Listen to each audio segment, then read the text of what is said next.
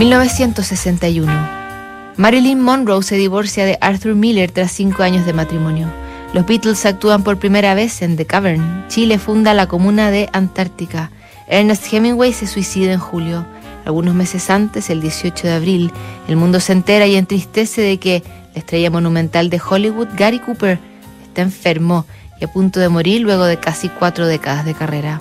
Por esos días un fanático le ha escrito una carta, produce y protagoniza Lonely Are the Braves, o Los Valientes Andan Solos.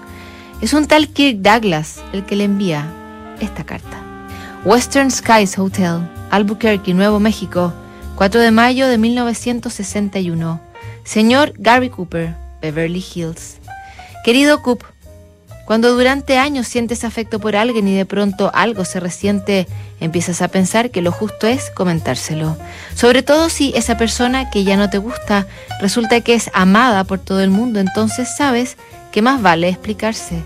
Estoy hablando de mí y de que no me caigas bien. Ponte en mi lugar. Estoy haciendo una película que debiera haber sido hecha por un solo tipo. Yo lo sé. Toda mi compañía lo sabe. El título inicial es El último héroe. ¿Crees que eso tiene que ver conmigo?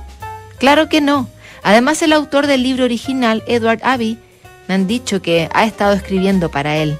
Y cuando viene al Albuquerque, donde estoy filmando, me dice que lo vaya a buscar al aeropuerto. Y cuando estoy ahí, 50 personas bajan del avión, pero yo lo identifico de inmediato. ¿Por qué? Porque es parecido a Gary Cooper. Para peor, cuando nos conocemos, habla como Cooper.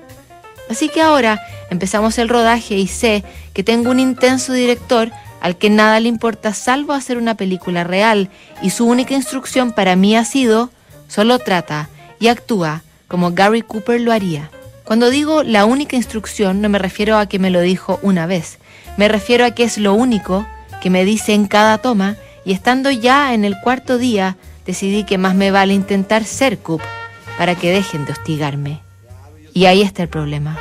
Porque me parece fácil. Me digo a mí mismo, Cupo es un hombre simple, natural, así que sencillamente seré natural.